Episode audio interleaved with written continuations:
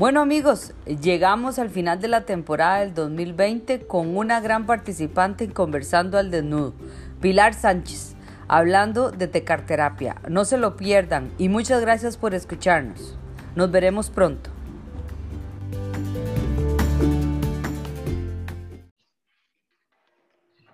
Hola, ¿cómo están? Mientras Pilar se acomoda y está bien situada con todos sus materiales. Le doy la bienvenida. Muchas gracias, Pilar, por acompañarnos hoy en Conversando el Desnudo. Gracias por estar aquí con nosotros. Gracias a ti, Viviana. Un placer. Desde la otra punta del Atlántico. Ah, así estamos, ¿no? A, a extremos totalmente. Pero bueno, aquí estamos felices de tenerte. Te comento que es Conversando al Desnudo. Conversando al Desnudo, al final de cuentas, es un programa que se origina en la pandemia y lo que trata de hacer es eh, hablar de suelo pélvico. Hemos tenido ya con vos, es la 20 invitada al programa y hemos hablado con profesionales, eh, generalmente fisioterapeutas, con médicos, y dije, tenemos que traer a Pilar para poder conversar un poquito de lo que estamos hablando mucho en boga, que es de carterapia.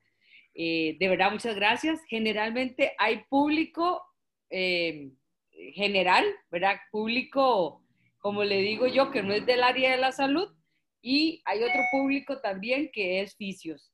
Entonces, lo que tratamos de hacer es que nos escuchen por Facebook, lo dejamos grabado por YouTube o nos escucharán por Spotify. Eh, así que hay muchas opciones para poder conversar con nosotros. Cuéntanos, ¿quién es Cap, eh, Energy? ¿Quién es Pilar Sánchez?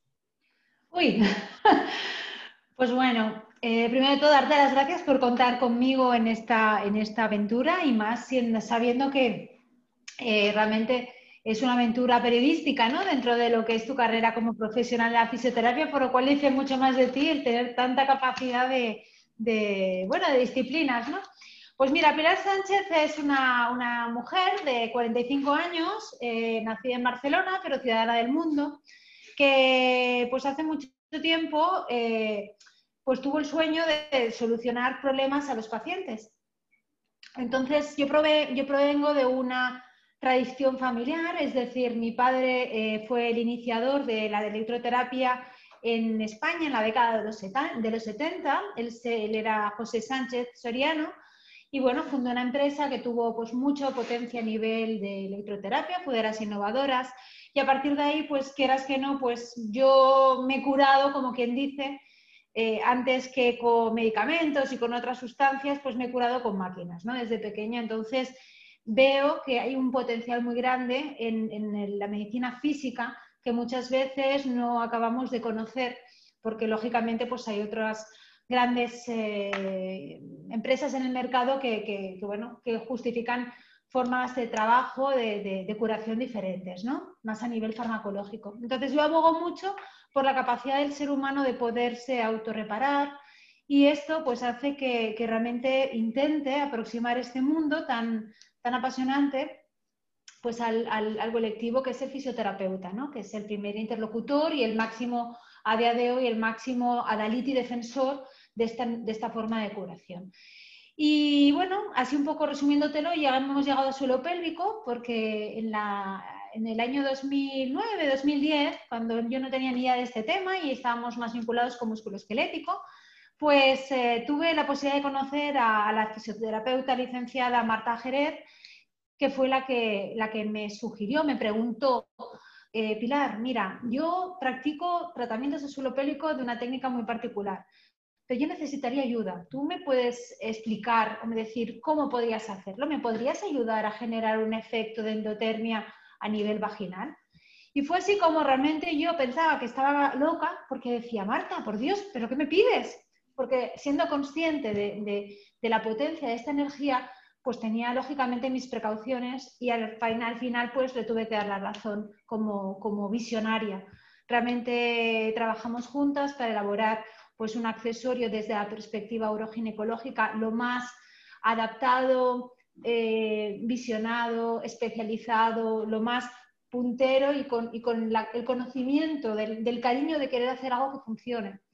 Y fue así como pues, hemos entrado en este mundo. A partir de ahí ya certificaciones, eh, estudios, papers, colaboraciones, pero ha sido un poco una historia de cariño y de, querer ayudar, pues partiendo de una profesional que amaba lo que hacía y que buscaba una solución efectiva y, y, segura para sus pacientes. Y por mi parte, la voluntad de evolucionar la tecnología eh, en algo que realmente fuera útil. No, sorprendente. Yo también tuve el placer, eh, tengo el placer de conocer a Marta y me parece que es una profesional muy integral y que está muy apasionada con lo que hace. Creo que tal vez en el suelo pélvico vemos algunos que somos así un poco pasionales con, con nuestro trabajo. Eh, ahora, sí quisiera preguntarte para, para esa población que no comprende los términos médicos como tal vez o, profesionales o científicos como ahorita nosotros hablaremos de fisioterapia, ¿qué es lo que Capenergy nos ofrece para esta población? ¿Qué patologías se pueden trabajar? ¿Qué es el equipo?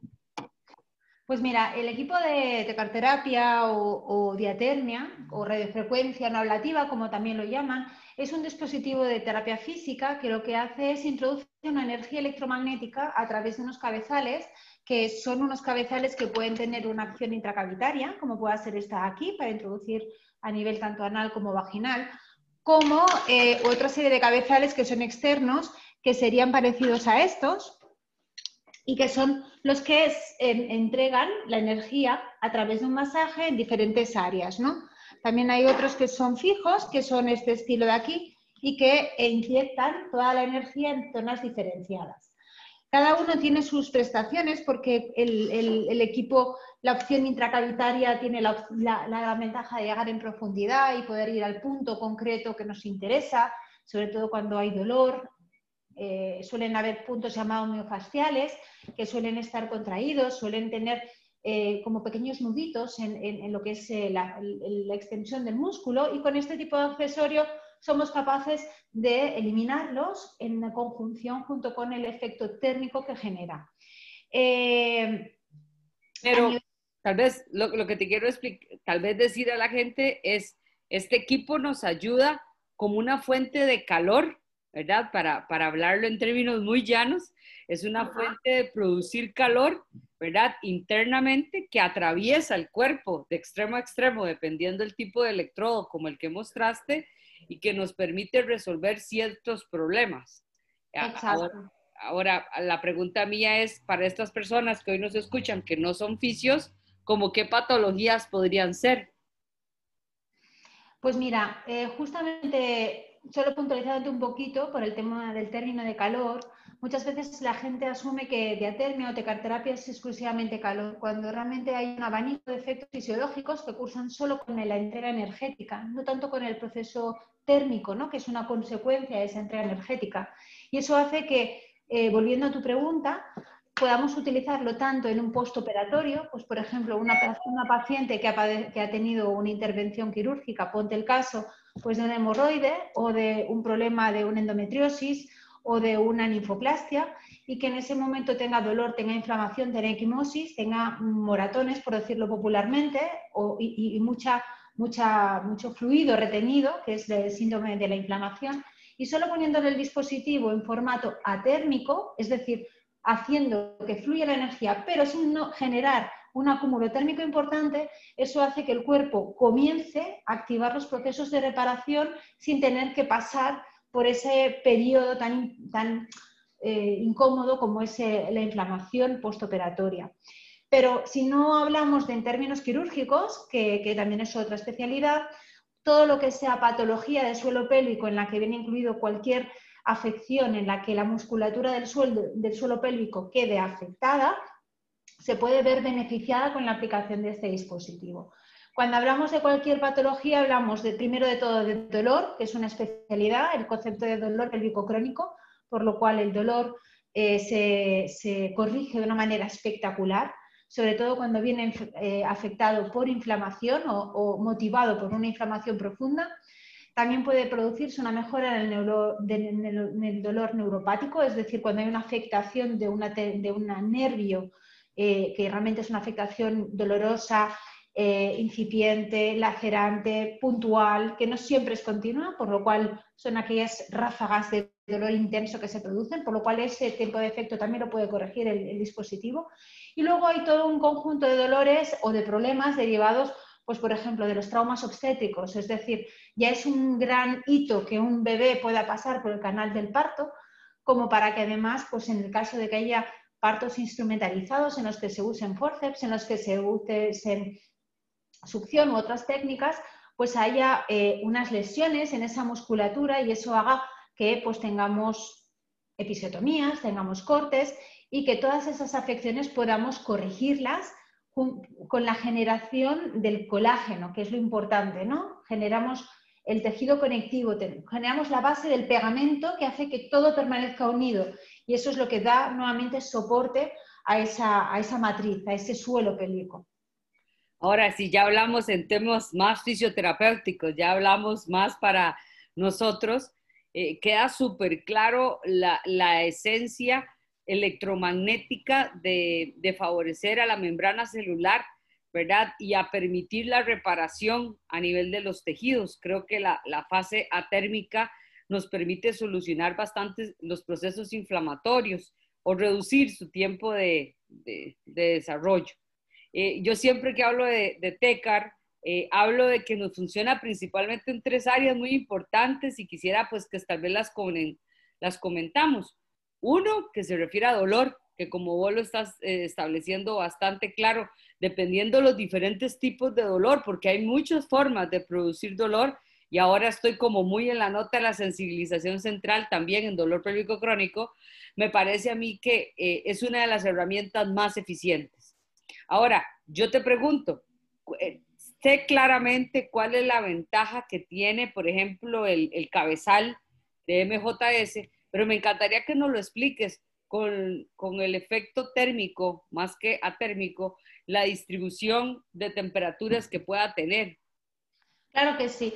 Como realmente eh, este dispositivo ha sido diseñado por un especialista, eh, podemos ver eh, que, la forma no es exclusivamente cilíndrica y no es exclusivamente, pues como podemos encontrar eh, en, elementos más básicos, ¿no? O sea, aquí realmente hay una ergonomía que está primeramente motivada porque se concibe este cabezal como la extensión de la mano. Es decir, el hecho de que tú puedas interactuar dentro del suelo pélvico como un tacto vaginal da al profesional le da un, elemento extra de, poder, de, control, de, manejo del equipo, como una extensión propiamente del dedo. Solo por eso ya generamos un estímulo de presión en, ciertas áreas.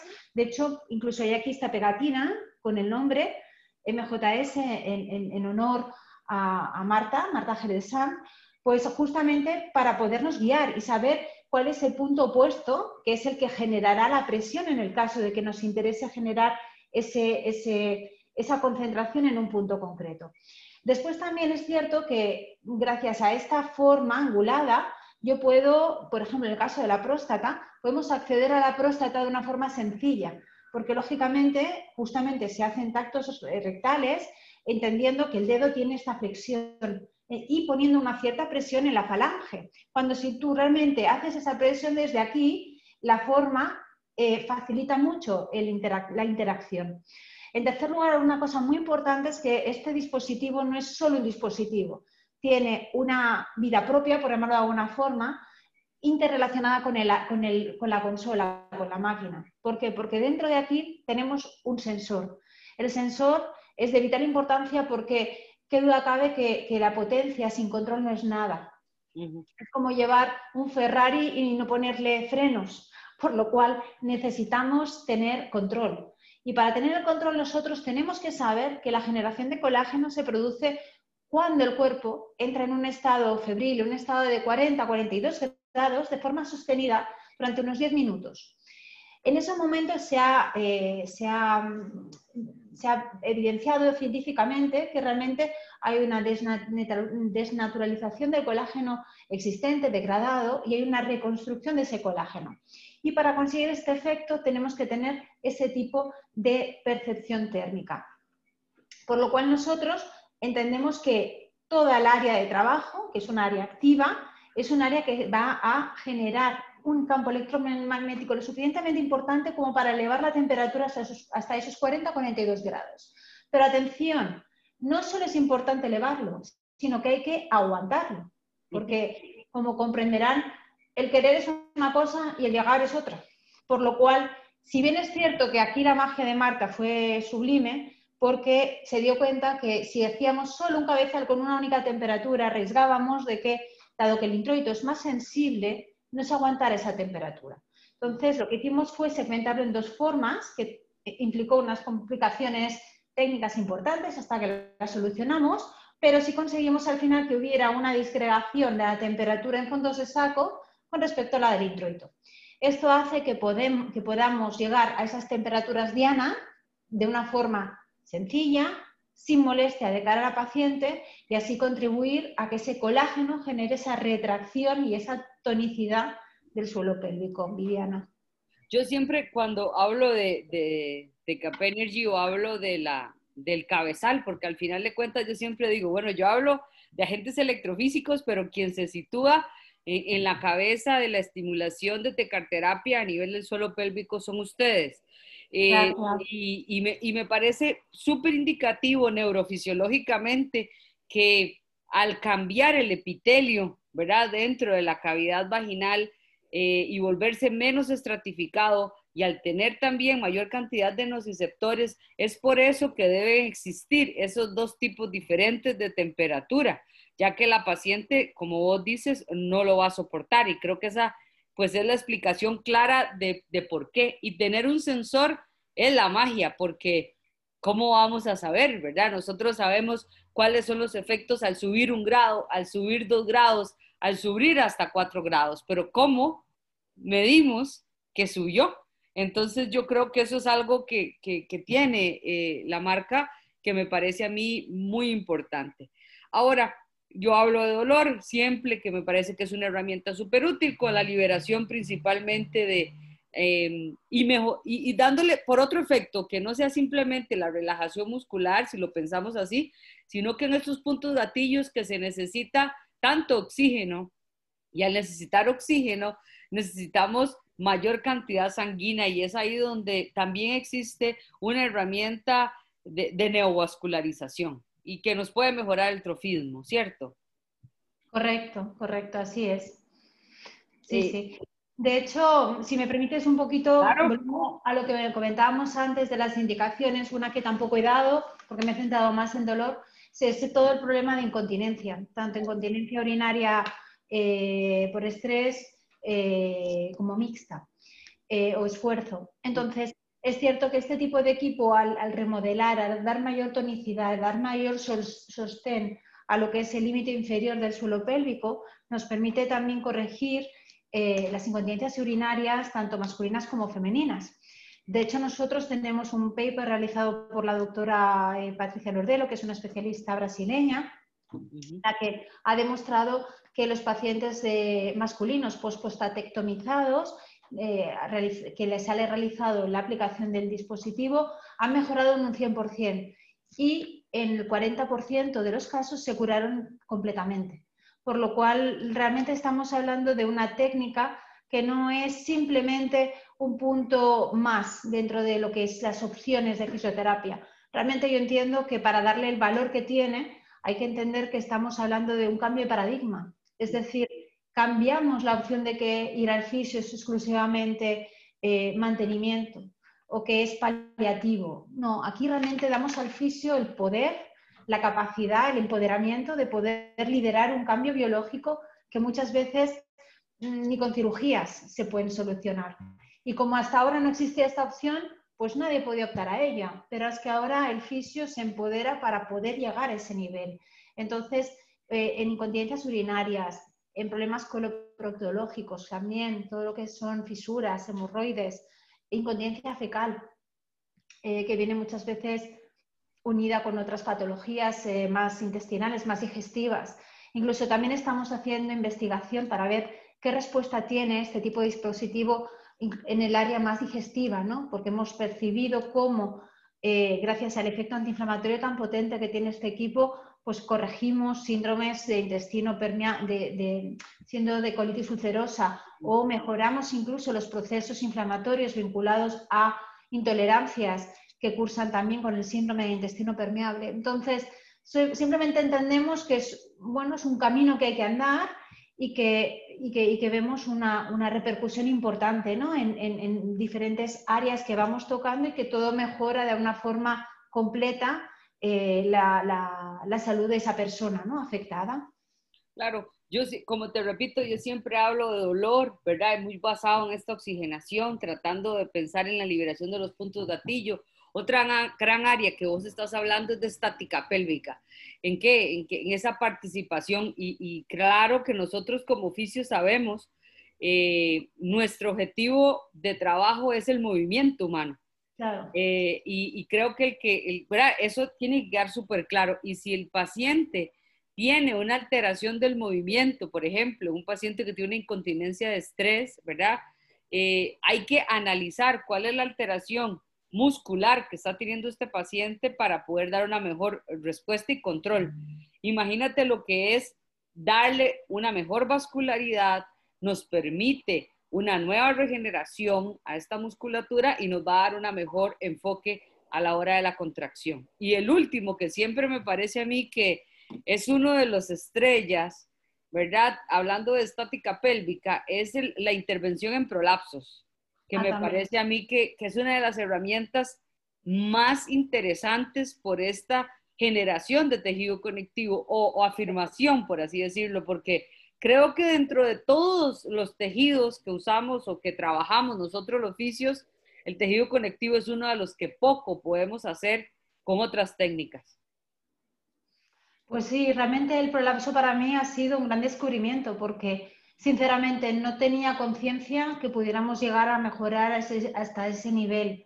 Es decir, yo, eh, claro, lógicamente cuando ves unos prolapsos nivel 3, nivel 2, y tú piensas, claro, es que esa persona va directamente al quirófano, ni te planteas otro escenario.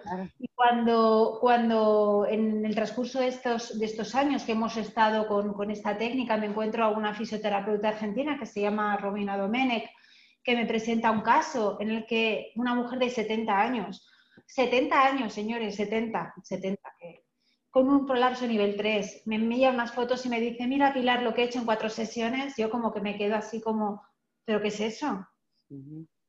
Lógico, luego se lo presento a los, a los médicos, a los urólogos que están pendientes de las, las mallas, los, las intervenciones, y claro, no hay, no hay nadie que me crea. Por eso al final vamos a hacer un estudio especializado en prolapsos eh, para poder demostrar que realmente hay una, mejora estadísticamente significativa. Pero, pero, es cierto que para nosotros ha sido el gran descubrimiento y que vemos que podemos aportar mucho allí. Y que duda cabe. Yo, creo, perdón, interrumpiéndote, que eh, el dolor, la intervención sobre la oxigenación, aumento del ATP que produce, la TECAR, favoreciendo este, esta centralización del dolor, me parece a mí que, se trabaja mucho. Y este, esta semana principalmente que tuve que dar una charla sobre dolor, eh, se me ha aprendido mucho el gatillo porque solamente he visto, y creo que es de Barcelona también, eh, Esther creo que se llama, eh, una persona que está haciendo una aplicación, se llama Mogeno, creo que se llama, sobre dolor pélvico crónico, trabajándose desde la sensibilización central. Y me parece que aquí nosotros tenemos, o sea, te imaginas poder hacer una combinación de aplicar ejercicio terapéutico, CAP Energy y sensibilización central. Wow, creo que eso sería potencialmente un boom para el dolor pélvico crónico que tanto afecta a las hombres y mujeres. Sí, sí, y cada vez, a ver, lo bonito de esta, de esta asignatura, como por llamarlo de alguna forma, dentro de, dentro de la electroterapia, es que cada especialista que tiene su conocimiento propio y vuelca esa información de forma común, pues está realmente descubriendo los nuevos, los nuevos vasos sanguíneos del riel general, ¿no? Entonces, nos hemos encontrado con profesionales que han combinado la aplicación, como tú bien dices, eh, de, la movilización pélvica, ya sea a través de, bosun o a través de, unos troncos que hay o simplemente a través de inestabilidad o, movimentaciones, ¿no? Y lo han hecho, pues, eh, eh, en algunos casos aplicando la placa activa a nivel, a nivel pélvico, en otros casos haciendo, eh, pues, yoga aéreo para que haya un peso mm, dedicado a la gravedad, o sea, diferentes formas en las que también nosotros nos enriquecemos, porque al final es una cuestión de combinar conocimientos. Quien más sabe, mejor lo aplica, porque lógicamente combina su conocimiento intrínseco a una herramienta que aporta unos pluses que son difíciles de conseguir con las manos, sino que necesitas ese efecto físico que solo una tecnología puede aportar. Entonces, yo, por ejemplo, sí que me gustaría referirme en este caso pues, a Ascensión Gómez, que es una especialista que hace este tipo de, de ejercicios, a Susana Domínguez de Palma de Mallorca, que también es una experta eh, en combinación, bueno, a, Laura Gómez también de Santiago, que también hace tratamientos eh, con estos registros y combinando con electromiografía de superficie para poder evaluar hasta qué punto hay esas mejoras, porque también no dejamos de estar en un universo con una necesidad de una evidencia científica y todos los elementos que sean objetivos y nos permitan llegar a esos, a esos umbrales de, de confirmación nos va a aportar más credibilidad ¿no? frente a un colectivo sanitario cada vez más exigente. Bueno, varios de los nombres que has dicho han estado aquí conmigo, así que me siento feliz de, saber que hemos estado con personas tan distinguidas y que, que saben tanto al respecto. A ver, yo creo que hay una, hay una pregunta que algunas veces me han hecho y, han escuchado de utilizando la, técnica eh, o, la, forma de, agente electrofísico que, hace la TECAR y dicen eh, la técnica de fuego cruzado. Entonces, algunas veces a las personas les, cuesta comprenderlo, pero yo te digo, a ver, explícanos la técnica. Pues mira, básicamente es la capacidad de aplicar de forma conjunta dos entregas energéticas diferentes. Inicialmente se, se pensó de tal forma que se pudiera hacer un cruce de energías en partes del organismo para intensificar el efecto a nivel interno. Y esto, pues nosotros lo hacemos trabajando con dos tipos de aplicadores simultáneamente, que sería el capacitivo y el resistivo, como te voy a enseñar. La técnica de los fuegos cruzados venía por el concepto de que cuando nosotros, por ejemplo, queríamos trabajar un, pongamos el caso de un hueso, pues no es lo mismo trabajar entendiendo que se van a cruzar dentro en el epicóndilo, en la bursa, en el cartílago, las dos corrientes y así en ese área al tener dos fuentes energéticas diferenciadas cada una con su placa pasiva, hubiera un incremento todavía mayor de la eficacia biológica. Y lo que eh, bueno, comenzó como un, ejemplo de, cómo poder eh, ejercer un mayor, mayor efecto de forma puntual, ha acabado siendo una dinámica de trabajo que agiliza mucho el tratamiento porque se puede hacer mucho antes, no hace falta hacer primero uno y luego el otro, permite movilizaciones incluso de pellizqueo, de, rotura de las fibras eh, que se engrosan, como en cicatrices, en cesáreas, y que son de difícil solución, por lo cual nos permite hacer ese tipo de rolfing que permite a su vez romper con mayor facilidad porque nos permite generar un juego y una diferenciación incluso de tamaños porque podemos utilizar tamaños más pequeños, tamaños más grandes y entonces hacer ese, ese, ese pellizqueo, ¿no? Para conseguir esa finalidad. Y realmente, pues, también nos implica una menor reducción en el tiempo, porque qué duda cabe que si, si, si es breve y encima es bueno, dos veces bueno. Por lo cual intentamos que nuestros profesionales trabajen, porque lógicamente tienen que trabajar, pero que no se tengan que exceder en su esfuerzo físico para poder ejercer la profesión, sino que tengan sus recursos asociados con tecnología para conseguir ese efecto de una forma biológica potente, con resultados, pero más sencilla y sin tanto, bueno, sin, tanto esfuerzo al fin y al cabo. Voy a decirle a los compañeros que nos están viendo de muchos países, que es lo interesante, México, Chile, Costa Rica, Colombia, eh, que si tienen alguna pregunta, Pilar, que la hagan. Aquí estamos para contestar. Y eh, ah. Pilar, una pregunta que también te quisiera hacer yo es la importancia o, a ver, ¿cómo, ¿cómo, te lo planteo la duda que tengo o, específico? Contraindicaciones del uso de la TECAR. Vamos a ver, eh, las contraindicaciones habituales en electroterapia suelen ser eh, pues marcapasos, eh, lo que sería útero gestante, embarazadas básicamente, y no por el hecho de que pudiera generar algún tipo de interferencia en el bebé, sino simplemente porque no se ha demostrado ni se ha podido hacer una aplicación de forma ética eh, con, embarazadas, por lo cual eso es importante ya que no deja de ser una precaución, entendiendo que el embarazo es un momento tan sumamente sensible en una mujer. Y esto lo comento porque en ocasiones, muchas veces, pueden haber casos en los que una señora diga, pues me estoy haciendo un tratamiento de fertilidad y no sé si me quedo embarazada o no me quedo embarazada. Eso me gustaría puntualizar este tema porque en este caso, en los primeros momentos, eh, que una persona no sabe ni siquiera si está o no está embarazada, en ningún momento este tipo de energía va a generar un efecto contraproducente. ¿De acuerdo? Otra cosa ya es cuando hay un estado avanzado y ya tenemos confirmación, pero está, está tranquila es que por ese punto no hay ningún tipo de, afectación negativa. ¿Y cáncer? Exacto, eso es otro de los puntos.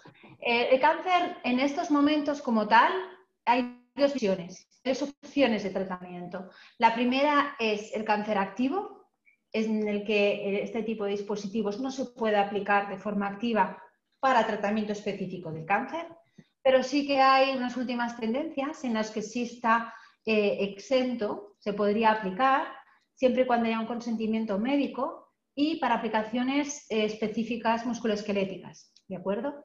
Por lo cual hay esta doble mm, vinculación, esta opción terapéutica, pero que siempre tiene que venir eh, apoyada por la información aportada por el organismo notificado, que es quien refrenda y quien ampara las indicaciones clínicas aprobadas. Por lo cual, en este momento, cáncer activo como tal, ¿no?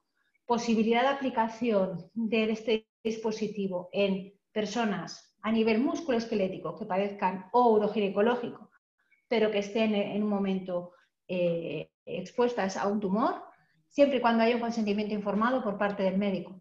¿De acuerdo? Otra... Porque yo te pregunto, porque yo creo que una de las secuelas más importantes que vemos es mucho la piel acartonada después de aplicaciones de quimio y aplicaciones de radio, que me parece que esta es una de las grandes ventajas que se podría utilizar. Ahora, uno siempre es muy cauto esperando ¿verdad? la referencia médica, pero ¿cuál es el tiempo estimado que crees prudente para la aplicación? A ver, realmente nosotros eh, se trabaja, este tipo de dispositivos se trabaja para, para tratamientos postoncológicos, es decir, hay una indicación expresa en la que siempre y cuando eh, no haya habido una radiación eh, que pueda generar lo que se llama un efecto recall, es decir, un efecto de revivencia de ese incremento térmico tan importante, se puede aplicar. Para ello, lo ideal es tener o la alta médica o pues hablar con el, con el oncólogo y valorar las opciones para poder tomar también cartas en el asunto lo antes posible, porque es cierto que evitamos fibrosis. Por ejemplo, a nivel oral, donde también tenemos una cierta experiencia, pues también vemos que en las radiaciones orobucales, cuando hay cánceres orobucales, eh, se genera mucha serostomía, mucha falta de salivación y eso afecta a toda la flora microbiana oral incluso digestiva. Por lo cual, sí es importante también tener un compromiso con ese paciente que ha sido radiado para poderle recuperar cuanto antes esa glándula salival. Entonces, en este caso, siempre y cuando se sepan los riesgos, costes-beneficio de esta técnica y haya una supervisión sanitaria, se puede aplicar. Normalmente en España al menos se esperaría pues, los, los periodos de alta o la interlocución con el, con el médico, que pueden ser dos años, incluso cinco, depende qué escenario, pero se puede empezar también antes, cuando hay esta, eh, esta, esta, complicidad y esta, este conocimiento multidisciplinar del enfermo. Y no me quiero dejar también como, como contraindicación, Viviana, el tema de la infección bacteriana, que ahí sí que quiero comentar la importancia de que mientras que la infección vírica, al menos en nuestro dispositivo, no está contraindicada, porque también hay que aclarar que las indicaciones no son comunes a la técnica, son específicas de cada dispositivo. Es decir, yo puedo tener unas indicaciones aprobadas y contraindicaciones exentas que otros equipos no las tengan, aunque sean de diatermia. Porque eso es que de alguna forma la normativa, eh, eh, la Medical Device Regulation, eh, hasta ahora era, era, la directiva médica, la MDD, y ahora va a emigrar a la MDR, pues de alguna forma establece como elemento de evaluación de cada tipo de equipo. Es decir, que al final no se, no se, no se evalúan técnicas, se evalúan dispositivos. Porque es cada empresa la que tiene que justificar con su evidencia científica y con el apoyo y la supervisión del organismo notificado, que es una empresa externa que audita y supervisa y se corresponsabiliza con la empresa fabricante, que lo que dice es verdad. Entonces, de ahí es muy importante el trabajo de investigación, de solvencia, de seguimiento de esa empresa. Porque, por ejemplo, en nuestro caso, habiendo tenido una cierta experiencia y habiéndonos vinculado mucho con profesionales, pues hemos llegado a tener 36 indicaciones clínicas aprobadas. Y mm. eso no es, no es algo eh, común con todas las máquinas. Es decir, que porque una empresa lo haga, no es, no es extensible a que todas lo puedan hacer, porque tienen que demostrarlo. Entonces, cuenta que ahí hay potencias diferentes, hay ondas diferentes, hay frecuencias diferentes, hay apantallajes diferentes. Simplemente que esto sea metal, no sé si lo oyes, esto es metal, genera una dinámica de apantallamiento de ondas electromagnéticas que hacen que yo esté aquí no me radie, aunque genere 1240 vatios como el equipo más potente que tenemos. Y esto no es común en todos. Para llegar hasta ahí hay que haber hecho ese trabajo técnico mm, de investigación, de supervisión, de aprobación por parte de un laboratorio. Y eso es importante que los profesionales entiendan que tienen que, exigir a sus fabricantes para saber que están en, las mejores manos. Te tengo una pregunta. Montserrat Ugalde, hola, saludos Monse, dice, ¿qué hay en el uso de los dispositivos como el DIU? ¿Y a qué frecuencia se utiliza la TECAR? ¿Existen estudios que nos confirmen el poco o mucho daño o beneficio por la cavitación que produce la TECAR? Creo que son varias preguntas a la vez. Así que vamos primero con lo del DIU. Pues mira, el DIU sí que se puede aplicar. Tenemos amplia experiencia en ello. Lo único que pues, recomendaría en un momento de precaución dentro de nuestra opción de tratamiento es aplicarlo tanto a nivel intracavitario como a nivel electrodo, es decir, a nivel móvil. Sí que a nivel de la aplicación de las placas automáticas solemos hacerlo de tal forma en el que eh, pues el área de trabajo no quede así, sino que lo ponemos en el mismo plano, así, para que no haya una bueno, pues no haya una penetración tan importante a nivel visceral, porque recordad que la energía va de una placa a la otra. Entonces, atraviesa todo lo que hay en medio. Entonces, hace que podamos hacerlo, solo tenemos que tener un poco más de cuidado en aquellos dispositivos en los que haya una, segregación eh, hormonal, tipo Mirena. ¿Por qué? Porque lógicamente, si tenemos un reservorio de una hormona que se va a generar, eh, se va a liberar en sangre de forma paulatina, pues lo que tampoco la sangre. dar un chute, como cuando uno se insulina en el abdomen, le hace una hipoglucemia y luego se queda sin la insulina, por decirlo de alguna forma, todo el mes. O sea, todo con lógica, señoras, todo con lógica. igual que usted tiene un, dispositivo anticonceptivo que sea eh, epidérmico, pues no me coloquen ustedes la placa activa ahí, porque cualquier sustancia va a penetrar con el impacto de la energía que se va a introducir. La siguiente pregunta. Eh, frecuencias de la TECAR. Ajá. Mira, las frecuencias de la TECAR eh, como concepto, nosotros definimos los equipos de TECAR terapia como dispositivos de diatermia por radiofrecuencia dentro de la onda media. ¿De acuerdo? Dispositivos de radiofrecuencia por, de diatermia por radiofrecuencia dentro de la onda media. La onda media es una segmentación del campo electromagnético que cursa entre los aproximadamente 0,5 MHz y 3 MHz. Y esto es una segmentación del campo electromagnético muy concreta. Quiere decir que está demostrado que todos los efectos fisiológicos en esta secuencia de frecuencias, o sea, para que os imaginéis, os imaginéis la vibración del dipolo de agua, la rotación del dipolo de agua en el cuerpo, puede ser entre los 500.000 entre las 500.000 oscilaciones por segundo hasta los 3 millones de oscilaciones por segundo. En esos parámetros, que parece mucho, porque realmente estamos hablando de cambios importantes, está estadísticamente demostrado a nivel científico que tienen los mismos efectos estadísticos de liberación de energía en, diferentes, eh, los diferentes estratos, los, diferentes tejidos eh, orgánicos. O sea, la energía se deposita en la grasa, en el hueso, en el músculo y en la piel. Pues esos depósitos estadísticamente no son significativos serían equivalentes dentro de esos rangos entre los 0,5 y los 3. Más allá de los 3 ya generan efectos fisiológicos diferentes, pero en esos rangos son aceptables. Y esto está demostrado por la segmentación del espectro electromagnético. A partir de ahí ya la cuestión es decir, ¿qué frecuencia es la mejor? Pues señores, la mejor frecuencia es la que mejor le va al paciente.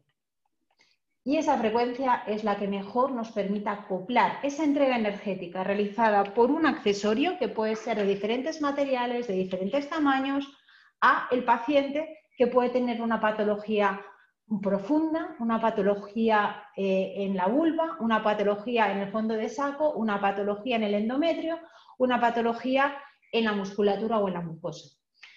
Como no se puede establecer como una única, un único patrón, nosotros lo que hemos hecho es evaluar con un criterio de acoplación qué frecuencia es la más adecuada. Y cuando nosotros emitimos la frecuencia a través como de tres carreteras diferentes en el cuerpo humano, testamos cuál es la más significativa, podemos comprobar cuál es la que mejor le beneficia a ese paciente. Entonces, realmente lo mejor para determinarlo es disponer de un dispositivo que me permita hacer ese testaje porque entonces me garantizaré poder entregar el máximo de energía allí donde realmente se requiera. Y esa es la mejor frecuencia, la que mejor le beneficia al paciente. Ahora, la última que, me parece que tal vez, no sé si yo lo tengo claro, pero me parece que, que, no es tan vinculante con el tema de la diatermia, que es el efecto de la cavitación que produce la teca. A ver, es que realmente la cartera no genera un efecto cavitatorio. Correcto. El efecto cavitatorio es un efecto eh, ultrasónico, es un efecto producido por eh, una descompensación de, de onda ultrasónica. claro, una, una descompensación de presiones que suele relacionarse pues incluso con las hélices de los barcos eh, y a nivel interno se genera normalmente asociado con la implosión de los adipocitos, por lo cual no tiene el mismo tipo de origen.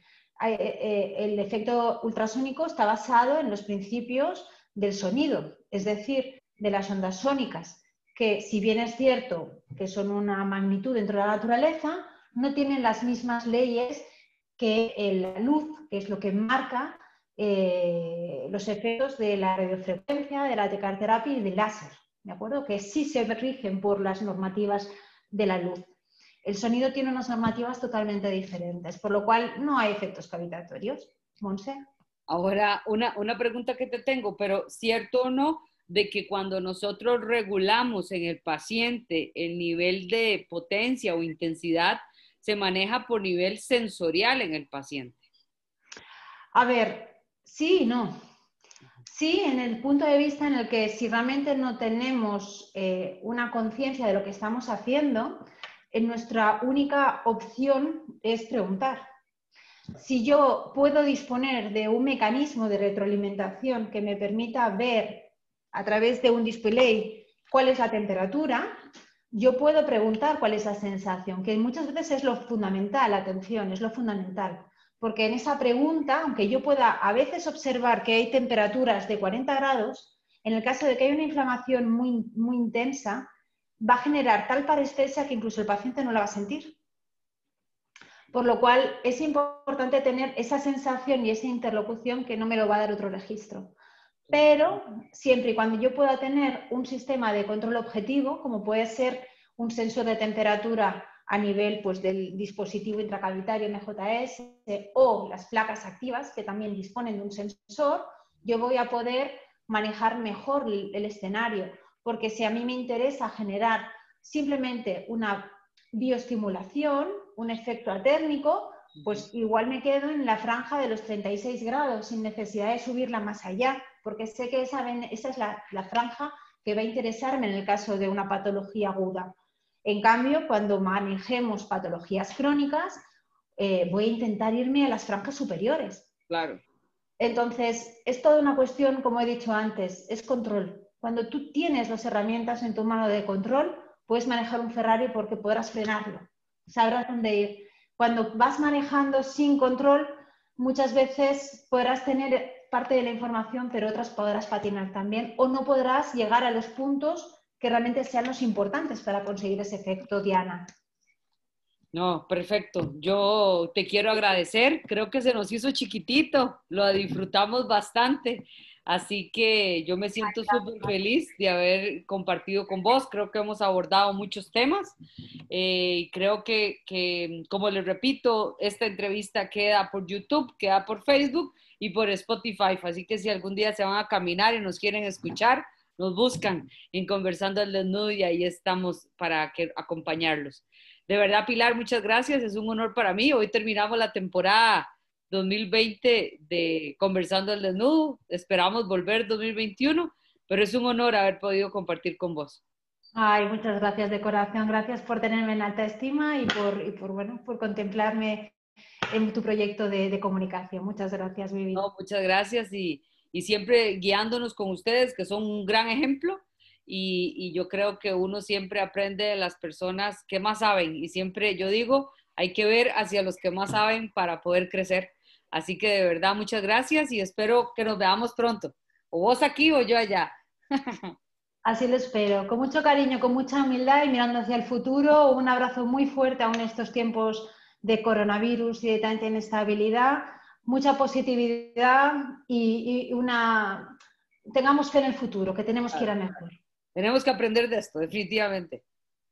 Chao, que estés muy bien. Muchas gracias. Suerte.